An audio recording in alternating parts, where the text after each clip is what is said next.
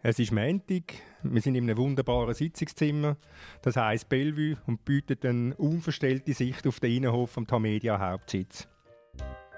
Wir sind zurück bei der dritten Halbzeit, ähm, Fußball-Podcast von Tamedia, am ersten von der Schweiz, das muss ich noch betonen.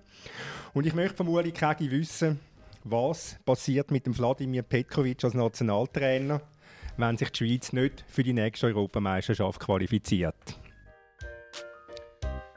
Ja, ich glaube, dann ist er vermutlich äh, Nationaltrainer gewesen. Weil äh, bis jetzt muss man ja sagen, sportlich kann man am Trainer gar nichts äh, bemängeln. Die Mannschaft ist, ist gut unterwegs, immer noch im Plan. Äh, sofern sie jetzt die beiden Spiele gut hinter sich bringt, auch. Aber wenn sie sich nicht sollte qualifizieren mit all diesen Mängeln, die er halt neben dem Platz hat in der Kommunikation, dann wäre es das vermutlich gewesen für den Wladimir Petkovic. Mein Name ist Thomas Schifferli und ich habe eine grossartige Runde, wie ich finde. Der Uli verdient eine spezielle Würdigung, äh, weil er sein Debüt gibt in unserer Sendung. Bislang hat er sich immer Druck vor einer Teilnahme. Das letzte Mal hat er vorgegeben, habe ich Halsweh. Äh, hast jetzt äh, einen Mentaltrainer aufgesucht, dass du deine Angst hast können bekämpfen Natürlich, persönlich, äh, persönlichen Arzt engagiert, Physiotherapeut, Personal Trainer und jetzt bin ich parat befürchten allerdings, dass im Quiz auf null Punkte wird stehen bleiben. Ja, kann man nicht vorstellen, das sind einfache Fragen. Dann ist da der Kai Foser. Äh, du hast bei 20 Minuten einen Blog, keine Ahnung. Bist du in deinem Leben sonst schon mal so einsichtig wie im Fall von dem Titel? Ich bin grundsätzlich sehr ein selbstkritischer Mensch, ja. Gut. Und dann ist noch der Fabian Rauch da. Äh, Fabian, mir ist aufgefallen, dass du schon vier Matches hintereinander nicht mehr über IB geschrieben hast. Was ist los? Hat der IBE die Akkreditierung entzogen? Ja, seit dem ominösen Interview mit dem Freddy Becku äh, darf ich nicht mehr schreiben über IBE, das ist ja so. Und dann haben wir noch Dana Baumgartner. Sie ist äh, unsere Produzentin. Das letzte Mal habe ich sie als gute Fee bezeichnet von dieser Sendung und sie war gar nicht einverstanden damit, weil für eine gute Fee flucht sie zu viel, hat sie mir gesagt. Kommen wir zu unserem ersten Thema. Er ist immer noch unser Captain, er ist unsere, unsere Leaderfigur und so wird er auch in Zukunft äh, diese Rolle haben. Und äh, mit Stefan ist alles klar, für ihn ist alles klar. Und von dem, was ich habe schon seit einem Jahr, seit äh, Russland gesagt, ich habe nicht äh, viel gewechselt. Ich habe immer gesagt, äh, für äh, Nationals League, da werde mehr junge Chance bekommen und dann sportliche Entscheidungen werde ich weiter treffen. Das ist der unverkennbare Wladimir Petkovic, der die Rückkehr von Stefan Lichtsteiner in die Nationalmannschaft erklärt. Zu dem Thema gerade mal eine Quizfrage. Wie viel Spiel hat äh, Petkovic als Nationaltrainer für die Schweiz absolviert? 85. 54. 69. 54. sind 56. Ähm, Kai, ist der Petrovic ein guter Trainer? Ja, gut. Ähm, wie definiert man gut? Ich glaube, sportlich gesehen gibt es ja wenig ähm, zu bemängeln. Ich glaube auch, dass er sehr ein akribischer Trainer ist, so wie ich das mitbekomme. Er hat einen klaren Plan, was seine Spielweise anbelangt, wo er auch den Spieler eigentlich gut kann vermitteln kann. Äh, persönlich kenne ich ihn nicht, darum kann ich auch nicht viel über seine Persönlichkeit sagen. Es ist, glaube ich, klar, dass er nicht ähm, der Mann von grossen Worten ist, dass er in der Kommunikation vielleicht äh, gewisse Mängel hat, aber ich glaube schon, so wie ich das auch von gewissen Spielern schon mitbekommen habe, dass er schon auch ein, ähm, ein sensibler Trainer ist, der auch äh, das Gespür für, für die Mannschaft und für die Spieler hat. Äh, Fabian, du hast mal an dieser Stelle schon angetönt, ähm, du hast den Eindruck, dass die Mannschaft nicht wirklich getragen wird von der Bevölkerung. Kannst du das mal ein bisschen noch ein bisschen ausdeutschen? Kannst du sagen, wie viel es mit dem Petkovic zu tun hat?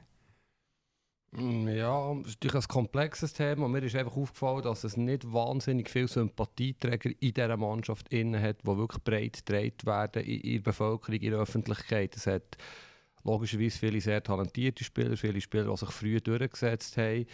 Mir denkt einfach, ich vermisse ein bisschen den Rückhalt manchmal in, der Öffentlichkeit. Das hängt sicher auch ganz mit anderen Themen zusammen, die diskutiert werden.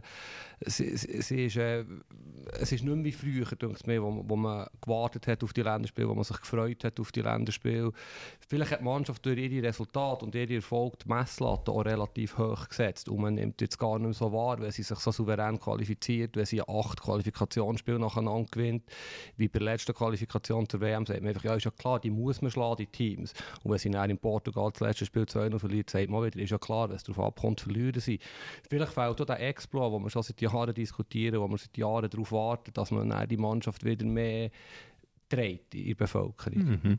Eben, meine, wenn man es ja sieht im, im, im Ausland, wenn es an einer Weltmeisterschaft ist oder an einer Europameisterschaft, gut, Russland ist jetzt vielleicht nicht so ein gutes Beispiel gewesen, aber jetzt, wenn ich schaue nach der Europameisterschaft 2016 in Saint-Étienne, die Achtelfinale gegen Polen, was da für eine unglaublich gute Stimmung war von der Schweizer Fans. Also ist die Mannschaft, hat dann wahrscheinlich schon irgendetwas, was sie ausmacht, wenn, wenn es mal um die Wurst geht. Ja, natürlich hat sie etwas, was sie ausmacht. Sie ist, ich glaube sie ist bereit, für weiterzukommen an Turnier. Sie hat es einfach bis jetzt noch nicht bewiesen. Und sie, sie schlägt sich immer wieder selber Knüppel zwischen beiden. Und mit Debatten, die unnötig sind, mit, mit, der, mit mit ganz vielen Sachen, die eigentlich gar nicht zum Fußball gehören, die aber nachher aufgespielt werden, logischerweise auch von uns Medien, die wir natürlich müssen thematisieren Und es sind ja sehr viele Befindlichkeiten natürlich in dieser Mannschaft, die vielleicht nicht alle nach außen dringen, zum Glück nicht, aber man hört ja immer wieder, dass es äh, Disharmonie gibt zwischen einzelnen Teilen der Mannschaft. Der Lichtsteiner hat schon vor ein paar Jahren angetönt, dass nicht alles perfekt ist intern mit, mit dem Graben zwischen äh, Secondos und Schweizer, wo, wo hier wo, wo richtige Schweizer, wie er, oder wie man es vielleicht eben gesagt hat in der Öffentlichkeit. Und das sind Themen, die sicher belastend sind, die wo, wo, wo immer wieder ein bisschen auftauchen. Mhm. Uli, wie nimmst denn du wahr? Genau gleich. Es bringt einfach, die Mannschaft ist in der Lage, gute Stimmung unglaublich schnell kippen zu lassen und ins Umgekehrte zu verkehren. Eben, meistens ist es noch eigenverschuldet, Kommunikation, Doppeladler. Ähm, ich mag mich erinnern an der WM 18. Also die Mannschaft ist ja, ist auch von der, glaub, vom Land ähm, auf Hand getragen worden nach dem Sieg. Oder wer auf Hand getragen worden nach dem Sieg gegen Serbien. Und dann kommt der Doppeladler, oder? Also das ist irgendwie, das passt so extrem zu dieser Mannschaft. Und es ist immer wieder ein bisschen ähnlich. Es ist immer wieder ein bisschen ähnlich. Sie haben wirklich sportlich ganz grosse Momente. Die Erwartungshaltung ist riesig, das glaube ich auch hat einen Einfluss. Und dann schafft sie es mit wirklich dummen Sachen neben dem Platz oder eben in der Kommunikation dafür zu sorgen, dass es immer wieder Unruhe gibt und auch ein gewisses Unverständnis, glaube ich, in der Bevölkerung äh, gegenüber der Nationalmannschaft entsteht. Aber hast du nicht das Gefühl, ähm, dass halt aus Kleinigkeiten grosse Sachen werden, genau immer während grossen Turnieren? Ich erinnere mich an die Spukaffäre Alex Frey 2004 in Portugal. Ich erinnere mich eben das letzte Jahr in, in, ähm, in Russland mit dem Doppeladler. Wenn das irgendwo an einem Montagabend in Genf passiert, in einem normalen Länderspiel, würde das vielleicht mal einen Tag thematisiert werden und dann wäre es vergessen. Aber weil es halt so in einem, in einem Turnier rein ist, immer ein Dampfkopf dann entweicht das nicht mehr. Dann redet jeder plötzlich mit, der das Gefühl hat, er verschenkt jetzt auch etwas von Fußball, nur weil EM oder WM ist. Das stimmt, natürlich. Bei einer EM oder WM wird es noch viel grösser, aber dort, wo der Seferovic auspfiffen worden ist, das hat dann auch über Tage, wenn ich mich richtig erinnere, gedreht und Diskussionen haben sich nur noch um das gedreht. Ähm, darum glaube ich eben schon, es ist die Nationalmannschaft, die interessiert einfach immer. Und sie sind wirklich teilweise, ist es für mich halt auch eine Managementfrage, die sind einfach, teilweise ist sie einfach auch schlecht gecoacht. Also gewisse Sachen hätte man können viel gescheiter coachen von den Chefen, vom Präsidenten. Jetzt haben wir den Pierluigi Tami, der in der Verantwortung ist. Ich hoffe, er, er kommt das in den Griff über. Von der Kommunikationsabteilung. Ähm, wir können viele Sachen verhindern. Das haben sie nie geschafft. Ja, ich denke auch, dass man viele Sachen hat können verhindern aber äh, ich glaube auch, die Verantwortung liegt da eben den Spielern, dass man halt wirklich auch an grossen Turnier schaut, wie man sich verhält und ähm, dann halt versucht, auch solche Situationen zu vermeiden. Ich meine, es ist, es ist sich jeder Spieler bewusst, was eine Aktion auslösen kann in einem Spiel oder auch, oder auch neben dem Platz. Und ich glaube einfach auch, dass halt über den Erfolg, durch den Erfolg auch gewisse Spieler halt ein grosses Ego haben und vielleicht irgendwo durch auch Selbstdarsteller sind und dann halt durch so Aktionen sich irgendwo durch im Vordergrund äh, bringen und dann durch das natürlich dann auch dem Team schadet. Hast du das Gefühl, es sei bewusste Aktion, wenn der Chaka Goal schießt und dann einen Doppeladler macht, der Shakiri schießt den Goal, Es ist keine bewusste Aktion. Der Lichtsteiner jubelt dann noch mit aus Es Solidarität. ist keine be bewusste Aktion, aber es passiert im Affekt und es passiert nur, weil man vielleicht ein grosses Ego hat. Also ich glaube nicht, dass ein ja, wer soll ich jetzt da nehmen? äh, Einfach ein anderer. Ja, ich, ich weiß auch nicht. Also, es ist, ist noch schwierig zu sagen. Ich glaube nicht, dass einem Fabian Scher so etwas wird passieren oder oder an einem anderen. Ich wollte jetzt da gar nicht äh, irgendwie eine Debatte auslösen von wegen Sekundos oder nicht, aber es ja, es, es ist halt schon so, dass gewisse Spieler vielleicht ein größeres Ego haben und sich dementsprechend auch wollen, wollen anders äh, präsentieren und vielleicht das Goal dann auch anders bejubeln und wollen zeigen, hey, ich habe es gemacht und ich bin der. Und dann gibt es Spieler, die sicher äh, sich eher in den Hintergrund stellen und dann halt äh, dementsprechend auch mannschaftsdienlicher sind. Wally, du hast am Anfang gesagt, wenn, man sich, oder wenn sich die Schweiz nicht für die EM qualifiziert, dann ist es das mit dem Petkovic. Geht es wirklich weiter oder soll es weitergehen mit dem, wenn man sich qualifiziert? Ich möchte noch schnell etwas sagen, was der Kai gesagt hat. Ähm, der Jubel, der Doppelader-Jubel, ich meine, ich finde, dort muss man die Spieler ein bisschen in Schutz nehmen und für mich geht es dort einfach wieder ums Coaching.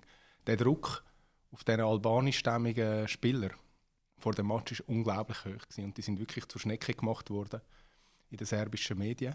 Und das haben die ja gespürt und der Verband hat gewusst, dass etwas rum ist. Umso mehr dunkt es mich eben wichtig, dass man das thematisiert mit den Spielern vor dem Match. Hey, ja, nicht in diesem Match dir irgendeinen Seich erlauben. Das dunkelt mich irgendwie extrem wichtig und ich glaube, das hat niemand gemacht. Und darum ist es, ist es äh, in dem Fall dort zumindest so weit gekommen. Da bin ich, bin ich ziemlich überzeugt, dass es so ist. Ähm, ob er es verdient hätte, zu bleiben, Nein, ob es soll weitergehen mit dem, ja. auch wenn er sich würde qualifizieren Oder sind sechs Jahre nicht einmal genug? Ich finde es ganz eine schwierige Frage. Eben weil ich glaube, der versteht wahnsinnig viel von Fußball und der hat die Mannschaft entwickelt in den letzten Jahren. Die Mannschaft hat einen Stil entwickelt, ähm, die hat ein Selbstverständnis entwickelt, die tritt teilweise wirklich sehr gut auf. Etwas, was ich im Hitzfeld immer ein bisschen kritisiert habe, ist der vorsichtige Fußball, den sie immer gespielt hat. Und sie hat aber einen resultatorientierten Fußball gespielt und hat die Resultate geliefert.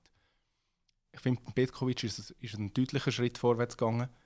Aber ich finde, er hat Mängel und ich finde, auch wenn sich die Schweiz würde qualifizieren, muss man sich sehr intensiv mit der Frage beschäftigen, ob man nochmal zwei Jahre weitergehen Ich könnte mir gut vorstellen, dass, dass man einen Wechsel machen sollte. Ja. Ich gehe sogar einen Schritt weiter und bin der Meinung, es ist Zeit für einen Wechsel. Und zwar nicht, weil der Wladimir Petkovic nicht ein guter Trainer ist, im Gegenteil. Aber eben, sechs Jahre ist eine lange Zeit und er hat ja immer wieder auch ein bisschen damit mit einem Transfer. Ich glaube, er hat sehr einen guten Ruf, zum Beispiel in Italien.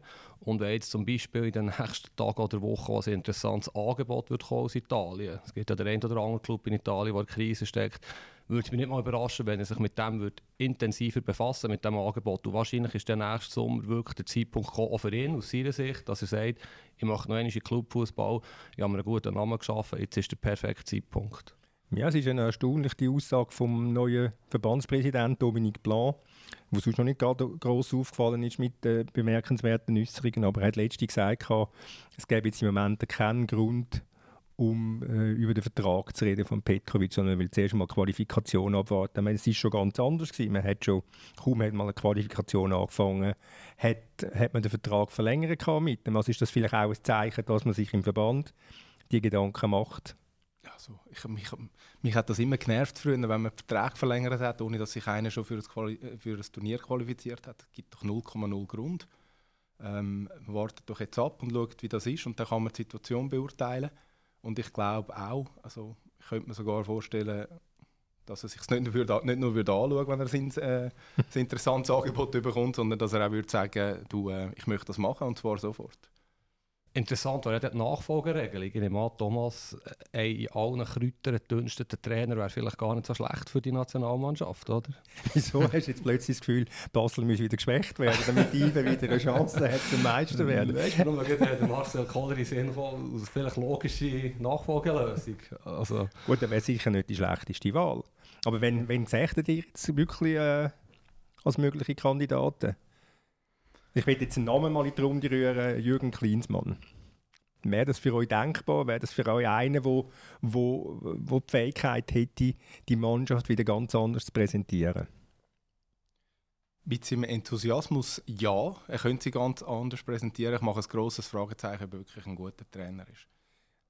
Also ich, ich, sage ganz klar Nein, weil ich das Gefühl er ist äh, bei Deutschland dann für das Projekt absolut richtig als Posterboy vorne dran, für die Leidenschaft, Enthusiasmus, für die Heim-WM zu entwickeln. Aber ich glaube, auf dem Platz hat er nicht die grosse Arbeit gemacht, taktisch die Spieler eingestellt. Er ist sicher ein guter Motivator, aber er schwebt für mich so ein bisschen über den Ding. Wo Nordkalifornien, er war ja jetzt das Thema beim VfB Stuttgart und wie er dort abgesagt hat, offenbar per E-Mail und die Medien informiert, dass irgendwie passt, er schwebt über die Sache. Ich weiß nicht, ob er sich auch darauf einlassen auf die kleine Schweiz, sage ich jetzt mal aus seiner Sicht. Und darum sage ich ganz klar Nein.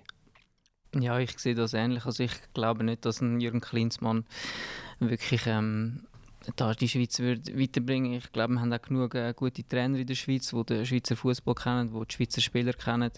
Und ich glaube nicht, dass man da auf so einen Namen müsste zurückgreifen bei der Neuwahl. Es könnte sein, dass er sich selber anbietet. Das könnte sein, ja, aber ich würde ihn auch nicht in die enger Wahl nehmen. Wie gesagt, ich finde wirklich viele gute Trainer, viele gute, gut ausgebildete Trainer in der Schweiz, die das Amt äh, sicher könnten. Also, Nägel mit Köpfen. Wen würdest du holen? Äh, Urs Fischer. Urs Fischer. Fabian? Ich würde etwas Mutiges probieren. Mir kommt das Fabio Celestini ins Tabellenbild. Das ist nicht so erfreulich für ihn, aber mir denke, die Mannschaft Gut, wer in Sion gönnt, ist natürlich genau, die Mannschaft hat Talent, hat wirklich Potenzial. Ich bin wirklich überzeugt, dass sie etwas reissen kann, auch, auch wenn vielleicht der eine oder andere jetzt lacht in den nächsten Jahren. Und ich glaube, vielleicht braucht dieser Trainer, der noch bisschen mehr rausholt, noch bisschen mutiger lässt spielen, wo die Mannschaft so aufstellt und einstellt, dass sie die Möglichkeit hat, auch mal ein grosses Team zu schlagen. Der Celestini gefällt mir, wie er eine Mannschaft einstellt, wie er mutig ist, wie er, äh, oder Seoane übrigens auch von IBE, damit die IBE auch noch erwähnt hat, schon jetzt, Thomas, zu deiner grossen Freude. Sättige Trainer, denke ich, würden zur Nationalmannschaft passen. Ähm, Achtung, Uli, noch eine zweite Quizfrage.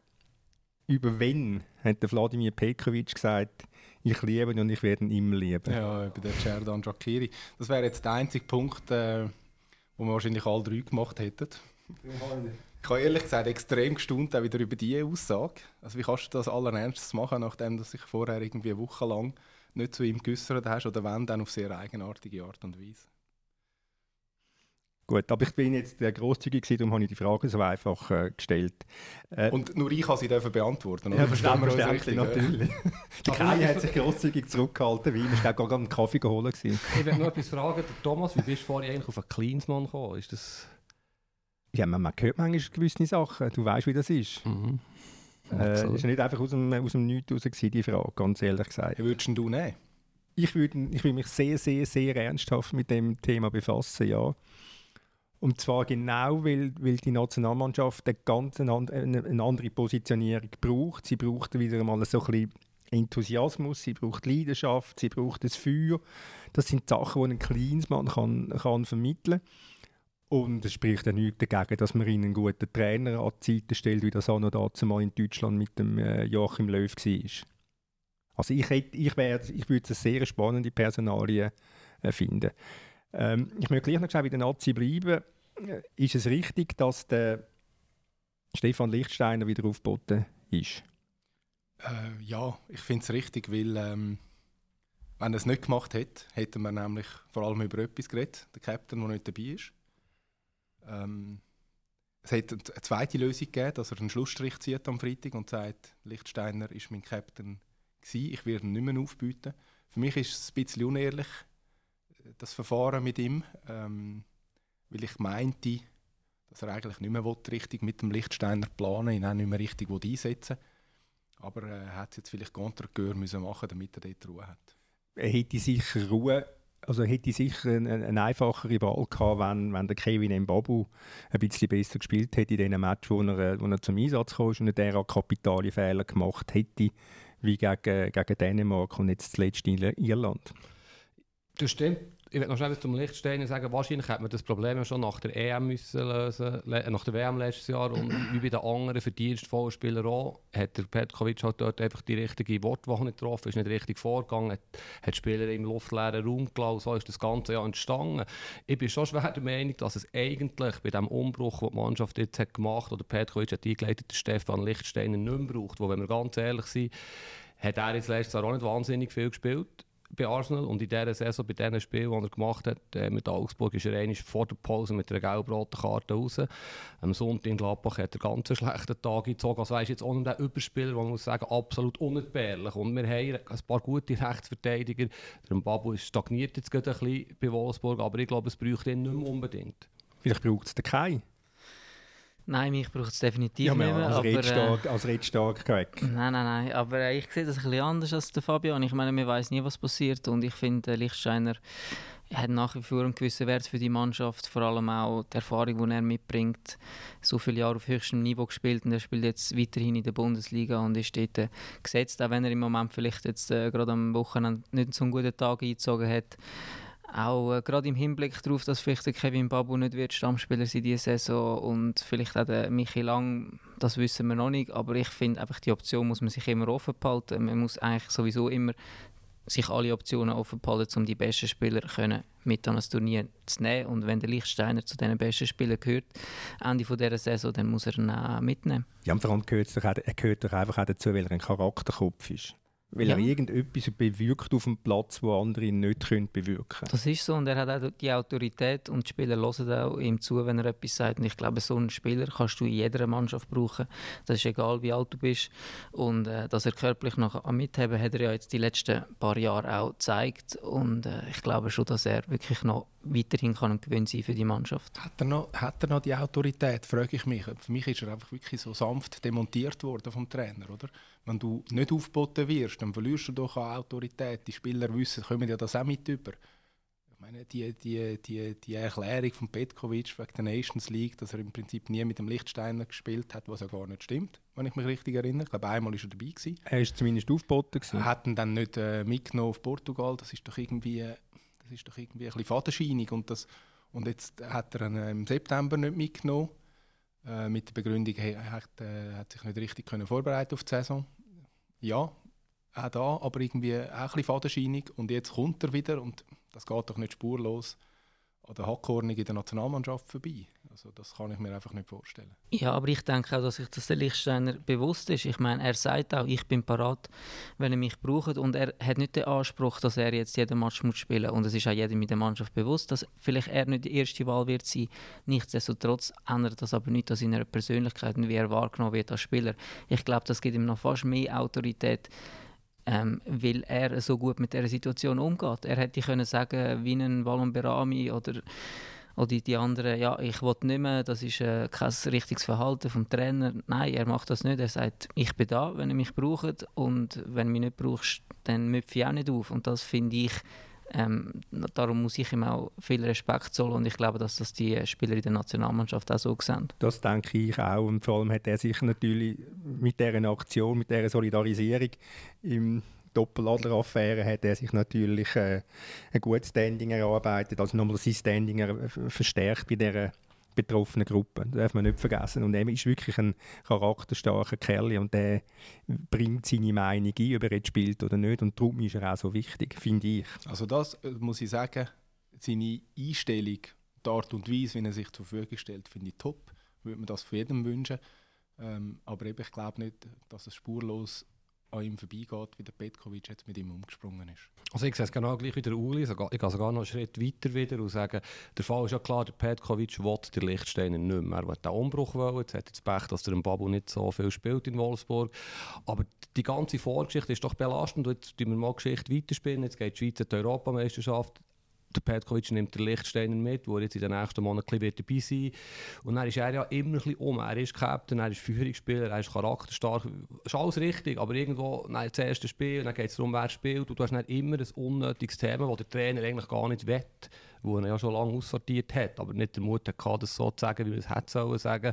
Ich glaube, es könnte zur Belastung werden, die ganze Sache mit dem Lichtsteiner und seinem Standing, das er ja hat als Captain logischerweise in der Mannschaft. Schön an dieser Diskussion ist, wir sind uns nicht einig. Gehen wir zum nächsten Thema. Das ist das Thema Trainer. Den Begriff Déjà-vu.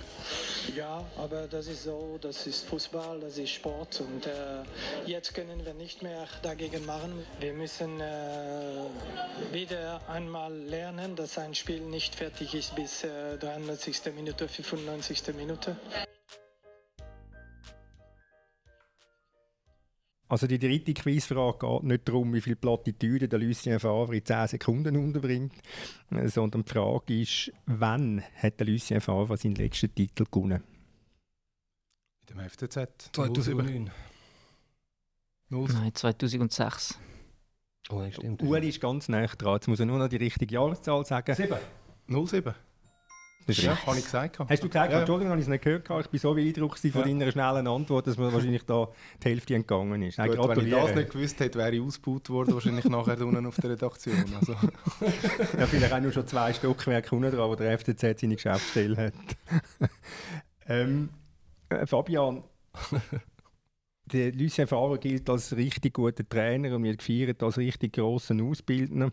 Ist er ein Trainer für Dortmund, kann Dortmund mit dem Meister werden ich glaube schon letzte oder vorletzte Woche gesagt, ich finde, er ist nicht der passende Trainer für einen Club wie Dortmund. Der, wer dort passend ist, ist zum Beispiel schon dort gewesen, der Jürgen Klopp. Typ Jürgen Klopp passt perfekt zu Dortmund.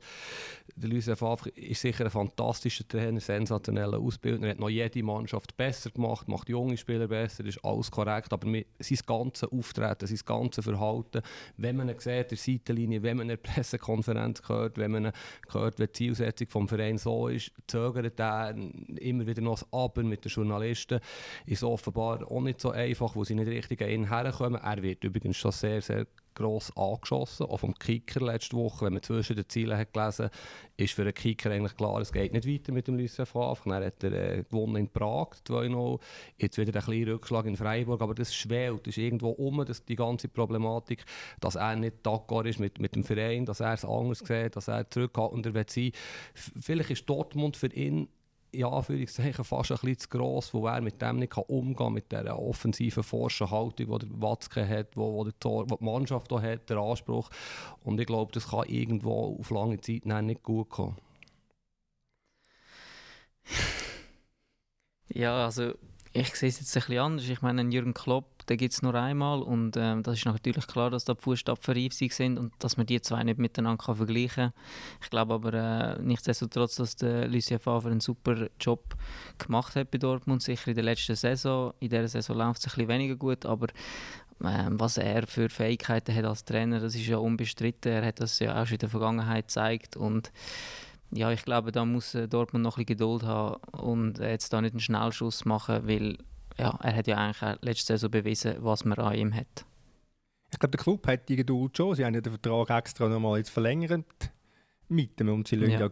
absolut gar keine Diskussion zu, Aber zumindest nach außen hin nicht und, und sie, sie regen sich richtig drauf, drüber auf. Also der, der Hans-Joachim Watzke als Geschäftsführer und der Michael Zorc als Sportchef, wenn der Fahrer in, ähm, in Frage gestellt wird. Also die Rückendeckung vom Verein, zumindest macht es mir den Eindruck, hat er bedingungslos. Du musst ihn bedingungslos stützen. Wenn du den Fahrer holst, musst ihn du bedingungslos stützen. Und mir aus ist es ein Fehler, gewesen, so offensiv zu kommunizieren, wenn du den Fa- Fahrer als Trainer hast. Du weißt, Also das Meisterziel meinst du? ja, du weißt, dass er ganz sensibel auf solche Sachen reagiert. Und mich dunkt es auch mit einer gewissen Nervosität, weil er weiß jetzt nämlich, wie, wie hoch die Erwartungen sind. Sie sind ausgesprochen. Es lange doch, wenn du intern als Dortmund sagst, wir wollen angreifen. Du musst doch das nicht öffentlich machen. Ich finde das blöd. Sowieso, solange das Bayern Bayern ist, musst du nicht, äh, musst du doch als Dortmund nicht erklären, du willst, dass du Meister willst werden. Ich finde das dumm. Aber es ist auch aus der Mannschaft rausgekommen. Die Spieler haben das wollen. Ja, aber das musst du nicht öffentlich kommunizieren. Du kannst das intern machen. Und ich gebe da Uli völlig recht. Also, wenn du so etwas kommunizierst, musst du das sicher mit dem Trainer absprechen. Du kannst nicht einfach als äh, Clubführung ähm, öffentlich die Ziele rausgeben, ohne dass der Trainer darüber informiert ist oder, oder auch weiß, dass du das machst oder auch einverstanden ist mit dem. Weil ich meine, das hat Einfluss auf die Mannschaft, das hat Einfluss auf die Erwartungshaltung, auf den Druck. Jeder Spieler wird sich mehr unter Druck fühlen, der Trainer fühlt sich mehr unter Druck. Die Fans erwarten jetzt auf einen der Meistertitel. Ich meine, so Sachen solltest du intern als Ziel vorgeben, klar, aber gegen außen ist das meiner Meinung nach nicht nötig. Vor allem, wenn man sieht, dass Bayern wirklich äh, in den letzten paar Jahren ja, immer Meister wurde ist und Dortmund jetzt einmal hat können mithaben. Ich meine, da kann man noch nicht sagen, jetzt wollen wir Meister werden und das ist unser Ziel und alles andere ist nachher schlecht. Ich finde das, äh, ja, ich sehe das wirklich gleich wie du, Uli. Äh, ich sehe es anders, wieder mal, weil ich bin der Meinung, wenn Dortmund vor der Saison eine Zielsetzung rausgibt, werden sie ja gefragt, müssen sie ja eine Zielsetzung rausgeben. Sie sind letztes Jahr zweit geworden, knapp nicht Meister, sie waren bis kurz vor Schluss im Titelrennen gewesen haben 125 Millionen Euro in die Mannschaft investiert, haben eine aufregende Mannschaft, wirklich ein super Team. Was sollen sie das sagen? Unser Ziel ist nicht schlechter als letztes. Also ich meine, es ist klare Kommunikation, wir wollen Meister werden, wir haben das Potenzial, wir sind gut. Und ich frage mich, ihr kennt den Lucien einfach viel besser als ich, aber ich frage mich, warum kann er nicht über seinen Schatten springen? Es geht ein bisschen beim Petkovic mit der Kommunikation. Er hat ja sogar noch letztes Jahr, wo sie 7, 8 Punkte Vorsprung hatten, wenn er gefragt wurde, ja, kann man Bayern nicht schlagen in dieser Saison, hat er gesagt, uh, es ist schwierig, nächstes Spiel in Freiburg. Wieso kann er dort nicht über seinen Schatten springen und sagen, mal, wir haben 8 Punkte Vorsprung, wir wollen Meister werden? Es ist eine ganz einfache Antwort aus meiner Sicht. Das ist eine Charakterfrage. Er ist einfach, wie er ist. Er ist ein sehr akribischer Arbeiter, ein sehr komplizierter Mensch, auch wenn es um so, um so Zeug geht. Ich mag mich erinnern, ich habe mal über ihn geschrieben, er sei jetzt chaotisch und äh, äh, könne zu wenig mit einer Mannschaft arbeiten, darum sei er geeignet als Nationaltrainer. Das hat schon gelangt, dass er total sauer war auf mich. Das war nach, dem, äh, nach der, nach der Nachfolge von Ottmar Hitzfeld. Also es zeigt schon gewisse Empfindlichkeit da bei ihm, die ist, äh, die ist, die ist ausgeprägt. Eben darum sage ich, wenn du den Favre als Trainer willst, dann musst du ihn stützen mit all seinen Schwächen, die er hat und dann musst du auf das Rücksicht nehmen. Sonst funktioniert es nicht. Und ich glaube, er wäre ein Meistertrainer für Dortmund wenn er kann so arbeiten kann, wie er will. Und die Frage ist, kannst du das als Club so zulassen? Und du musst auch wirklich häufig wahrscheinlich auf die Zähne beißen. Äh, das hat es ja bei Zürich auch gegeben. Also ich glaube, der Freddy Bickel hat auch häufig auf die Zähne gebissen, wenn er sich zehnmal umentschieden hat vor einem Spiel oder was einen Spieler angeht. Das ist, kann wahnsinnig nervig sein. Aber lass ihn machen und es wird gut kommen. Das glaube ich. Was vielleicht auch spannend ist beim Hummels, der ja als Königstransfer ist, als Abwehrchef, habe ich auch schon gehört, er sei nicht unbedingt Fan gewesen, der Faf von dieser Verpflichtung. Er glaube lieber neben Makanji und den anderen Verteidiger, die jetzt vielleicht auch nicht die grundsolidisten sind, einen anderen Innenverteidiger-Typ gehabt. Aber natürlich der Club sagt, komm, das müssen wir machen. Identifikationsfigur das sind alles so kleine Mosaiksteine, die sich dann zusammenfügen, wenn es nicht läuft. Und das kann ihn natürlich schon rasend machen oder ratlos, warum holen die Spieler, die ich eigentlich gar nicht will. Und ja, da gibt es dann x Geschichten, die, die sich zusammenfügen zu einem Gesamtbild. Und so, so spielen sie im Moment doch ein bisschen, oder? Aber du kannst ja den Hummels nur nicht füllen, wenn du nicht Meister werden willst ich habe das nur mal gelesen und gehört, dass er nicht unbedingt der Innenverteidiger ist, ja, die er gesucht hat. Oder? Er hat wahrscheinlich mehr 1,90 Kanten wollen, wo, wo vielleicht auch mal einen Zweikampf zwei gewinnt, was ja auch nicht unwichtig ist. Nein, ich denke, er steht vor allem auch auf schnelle Innenverteidiger, wie das auch Zürich schon mit dem Von Bergen, wie er das schon hatte. Und Akanji passt genau in sein Bild rein, wo schnell ist, wo physisch stark ist, wo, wo die Gegner auch ablaufen kann. Das ist sicher nicht am Hummels seine Stärke. Er ist nicht mehr der Schnellste, er ist noch nie der Schnellste gewesen. Mhm. Hat für andere ähm, Vorzüge, wie in der Spielauslösung, Pass, wo sonst kein Innenverteidiger so schlägt. Aber eben, das, darum ist er vielleicht auch nicht unbedingt der Wunschspieler von mhm. Lucien Favre ich sage jetzt mal ganz etwas Provokatives, eigentlich wäre der Fahrer prädestiniert als Nationaltrainer von der Schweiz, weil der muss er keinen Titel gewinnen. Ich würde ihn gerne sehen in dieser Rolle. Aber auch da wieder, also man muss wissen, wie er funktioniert und das kann sehr schwierig sein, aber ich glaube, der wäre, äh, der, der sieht einfach Sachen in Spieler und in Mannschaften, die andere nicht sehen. Und ähm, das würde, wäre auch bei der Schweiz so. Und er hätte da sicher mehr Ruhe und weniger Druck als als bei Dortmund, auch wenn er da auch muss gewinnen und an die EM oder an die WM kommen. Der grosse Thomas Schiffer hat mal geschrieben, er sei zu kompliziert, habe ich vorhin gehört, mhm. als Nationaltrainer. Mhm. Bist du immer noch dieser Meinung? Er ist sicher, er ist, sein Nachteil als Nationaltrainer ist, äh, wie lange kann er mit einer Mannschaft arbeiten? Er kann nicht so arbeiten, wie er als Clubtrainer kann arbeiten kann. Oder? Er hat, als Clubtrainer, ich weiß nicht, wie viel Training das man hat im Jahr, 300, ich habe keine Ahnung. Als Club, als Nazi-Trainer hast du die Mannschaft zehnmal im Jahr um dich herum. Oder? Also du hast, kannst vielleicht ein, zweimal richtig trainieren vor einem Länderspiel. Also der Fahrer Fußball, also seinen Fußball der Mannschaft zu übertragen. dunkelt mir relativ schwierig in so einer kurzen Zeit. Ich kann mir das ehrlich gesagt auch nicht vorstellen, weil er ist so ein extrem akribischer und detailverliebter Trainer. Und äh, seine Vorstellungen dann an einer Mannschaft zu vermitteln innerhalb von sieben Tagen, zehn Tagen in einem Trainingslager und nachher siehst du sie wieder zwei Monate nicht und dann musst du dich wieder auf das Spiel irgendwie einladen und auf seine Detailverliebtheit und so weiter. Ich stelle mir das extrem schwierig vor und ich finde, er ist darum ein sehr guter Clubtrainer, weil er eben genau auf die Details so achtet und die auch täglich kann im Training einbringen und die Spieler auch so entwickeln und so weiterbringen durch das. Und in einer, in einer Nationalmannschaft hast du einfach die Zeit schlichtweg nicht, beziehungsweise müsstest du dann irgend, vielleicht ein, äh, ja, irgendein Tool haben, irgendein Programm, wo, die, wo die Spieler irgendwie immer könntest einspeisen mit Szenen, wie du es genau willst oder mit taktischen Sachen. Ich glaube, das hat sogar die deutsche Nationalmannschaft mittlerweile. Irgendwie so müssen wir es dann halt lösen, aber ich glaube schon, dass er die Detailverliebtheit braucht, äh, um diesen Spielern wirklich auch zu zeigen, was er genau will. Du hast ja doch Ahnung. Von was? Von Fußball. Ja, hat jemand mal etwas anderes behauptet? Lies den Titel von deinem Blog. das ist Selbstironie. Das, das, Aha, gut. Ja, die, die Stunde in der Schule hast du noch nicht besucht. ähm, zum Abschluss von dem Thema noch eine Frage. Äh, wenn wir auf die letzten 25 Jahre zurückschauen, äh, 25, weil es ein überschaubarer Zeitraum ist und der alle von ungefähr erlebt haben, äh, wer war in dieser Zeit der beste Schweizer Trainer? Gewesen? Der erfolgreichste? Der beste. Der beste? Also wir reden seit Anfang des 90er Jahre? Genau.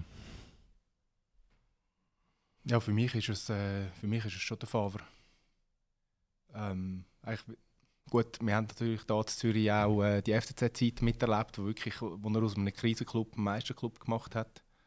Äh, wo er einfach wahnsinnig viel rausgeholt hat aus, einer, aus, aus Spielern, wo, wo man jetzt nicht als besonders talentiert angeschaut hat oder teilweise bei Clubs abgeschoben worden sind, wie zum Beispiel der Indler, ähm, wo er Junge gefördert hat, äh, wie der Cemaili, ähm, wo er Spieler in der Challenge League geholt hat, wie der Raphael. Also das war schon sehr eindrücklich gewesen. und hat es ja dann weitergemacht, hat es bei Hertha gemacht, hat es bei Gladbach gemacht, hat es Nizza gemacht und jetzt ein sehr gutes, äh, zumindest sehr einen guten Anfang bei Dortmund.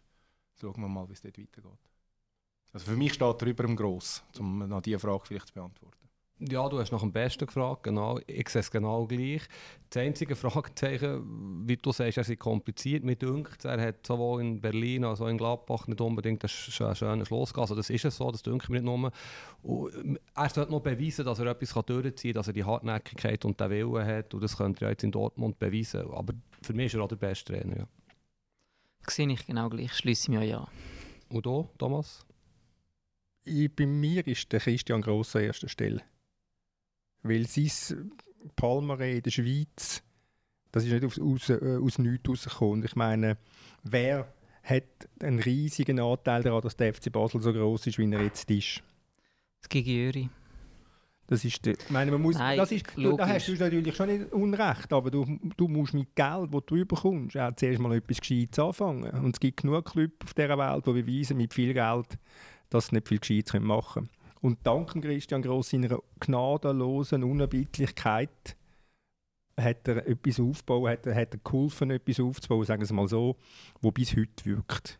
Ja, das stimmt. Also ich finde, Christian Gross ist zu seiner Zeit auch ein super Trainer gewesen. Ich finde einfach, dass am Lucien Favre sein Spiel schöner anzuschauen ist und durch das finde ich auch ihn einen besseren und attraktiveren Trainer. Ich meine, der Christian Gross ist auf grosse Spieler gestanden, hat mit langen Bällen operiert. Zu seiner Zeit ist das sehr erfolgreich gewesen. Es mag auch in der heutigen Zeit noch Erfolg bringen. Aber ist für mich einfach kein Spiel, wo ich jetzt gerne zuschaue. Und ähm, ja, ich finde, Fußball hat halt auch mit dem zu tun. Es ist immer noch eine Unterhaltung und ich will auch unterhalten werden, wenn ich ein Spiel schaue. Und äh, solange ich Ball, äh, ja, gefallen mir einfach nicht. Ich will nur schnell etwas sagen, was natürlich gegen ihn spricht. Er ist im wunderschönen Bern kläglich gescheitert. Ja, klar, das, äh, das, ist, das ist richtig, aber ich sage, in dem Zeitraum von der letzten 25 Jahre ist er für mich der Beste. Ich hätte jetzt einfach gerne eine andere Meinung sein, Nein, und darum auch noch eine Quizfrage zum Abschluss von dem Thema, der Christian Gross betreffend. Wann hat er seinen ersten Titel gewonnen im Schweizer Fußball? 1993. 93? Ah, nein, scheiße. 95. Nein. 94. Immer die halben Punkte. Ja, das ist nicht ein halber Punkt, das ist einfach komplett daneben. Saison 93, 94, habe ich gemerkt. Ja. Immer die faulen Ausreden. Gestern hast du so vorbei, jetzt hat sogar noch den Tom vergessen einzuspielen. Ich finde, ich find, wir tun ihm ein bisschen Unrecht, wenn man sagt, nur mit hohen Bällen natürlich äh, George Komantarakis vorne rein, hauen sie führen auf den George, äh, leiten ab oder macht sie mit dem Kopf rein. Ich meine, es hat Basel-Jahr gegeben, haben fantastischen Fußball gespielt, oder? Also 0-2-0-3 in dieser Champions League-Kampagne, äh, was gegen Liverpool nach 45 Minuten 3-0 führen. Klar, sie haben den Hakan Yakin und so, wo irgendwie äh, verrücktes Zeugs gemacht hat, wo man vielleicht äh, da haben sie einfach immer auf die Jacking gespielt, ist auch möglich. Aber ich finde, es ist ein bisschen unfair. Äh, ich weiß schon, was du äh, meinst. Kai. Nein, du hast schon recht. Du ja, hast, ich bin äh, dann noch ein bisschen jung gewesen, hat- aber es hat sicher ist, Phasen gegeben, wo das stimmt. Aber es hat auch Phasen gegeben, wo das wirklich nicht stimmt. Sie haben wirklich, haben wirklich teilweise sackstarken Fußball gespielt, aber auch das Personal dafür, ja. Ich bin zufrieden mit du, alle Schmäntli meiner Meinung an. Bleibt trotzdem beim Favre. Kommen wir zum dritten und letzten Thema.